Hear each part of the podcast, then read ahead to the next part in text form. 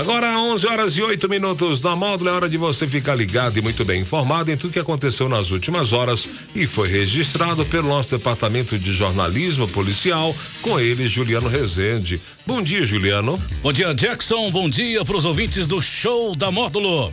Vamos às principais ocorrências registradas nas últimas horas. Fazendeiro é assassinado em emboscada na zona rural de Coromandel. Homem é preso após arrombar veículo e furtar cartões bancários para comprar pinga em patrocínio. Patrocinense morre atropelado e condutor do veículo foge em Uberlândia. Plantão na Módulo FM. Oferecimento WBRnet, 1 giga, ou seja, mil megas de internet fibra ótica por 99,90 e Santos Comércio de Café, valorizando o seu café.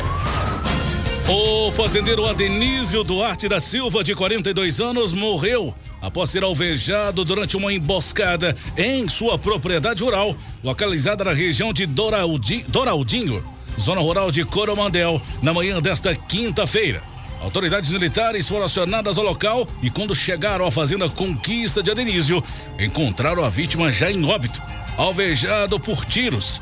A perícia técnica da Polícia Civil confirmou que Adenísio apresentava três ferimentos nas costas, causado por disparos de arma de fogo, sendo ressaltado que um deles atingiu o olho esquerdo. Além disso, constatou que o disparo foi a queima-roupa. Uma câmera de segurança capturou o suspeito e, ao fugir, montou no cavalo da vítima até ameaçou a esposa de Adenísio antes de desaparecer. Testemunhas relataram que os tiros foram disparados próximo a um córrego, onde o assassino estava à espreita.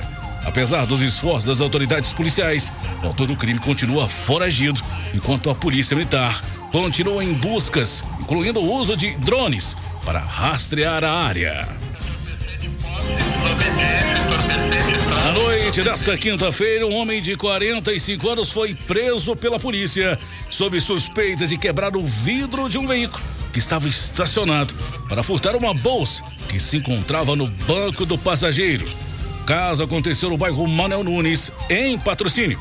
Segundo relatos da vítima, estacionou o carro por volta de 5 da tarde e notificações de compras via telefone foram recebidas cerca de quatro horas depois.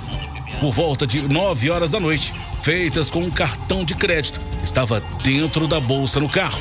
O autor do crime foi localizado, transitando pela Avenida Alberto Sanarelli, próximo ao bairro Jardim Sul, após a polícia realizar um levantamento de informações.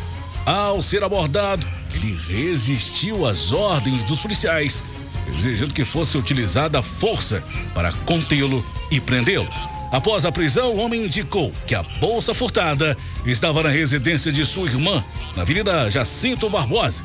Os policiais recuperaram o objeto e, durante interrogatório, o criminoso admitiu ter utilizado cartão de crédito para comprar cerveja, cigarro e pinga. Diante dos fatos, o indivíduo recebeu voz de prisão e foi conduzido à delegacia de polícia para as demais providências.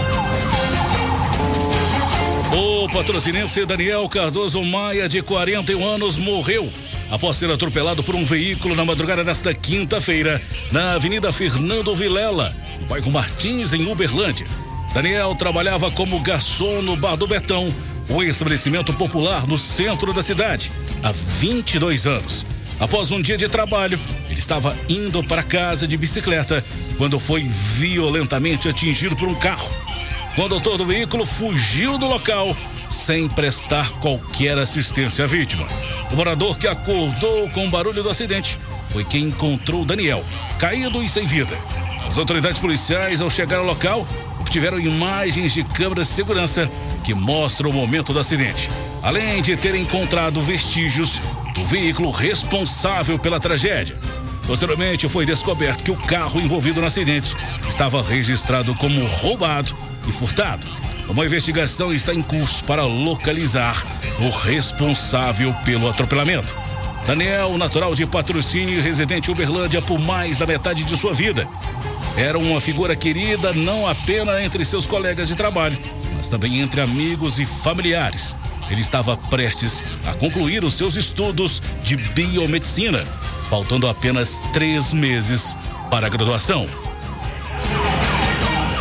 Essas e mais informações do setor policial você só confere aqui no plantão policial da Rádio Módulo e nosso portal de notícias módulofm.com.br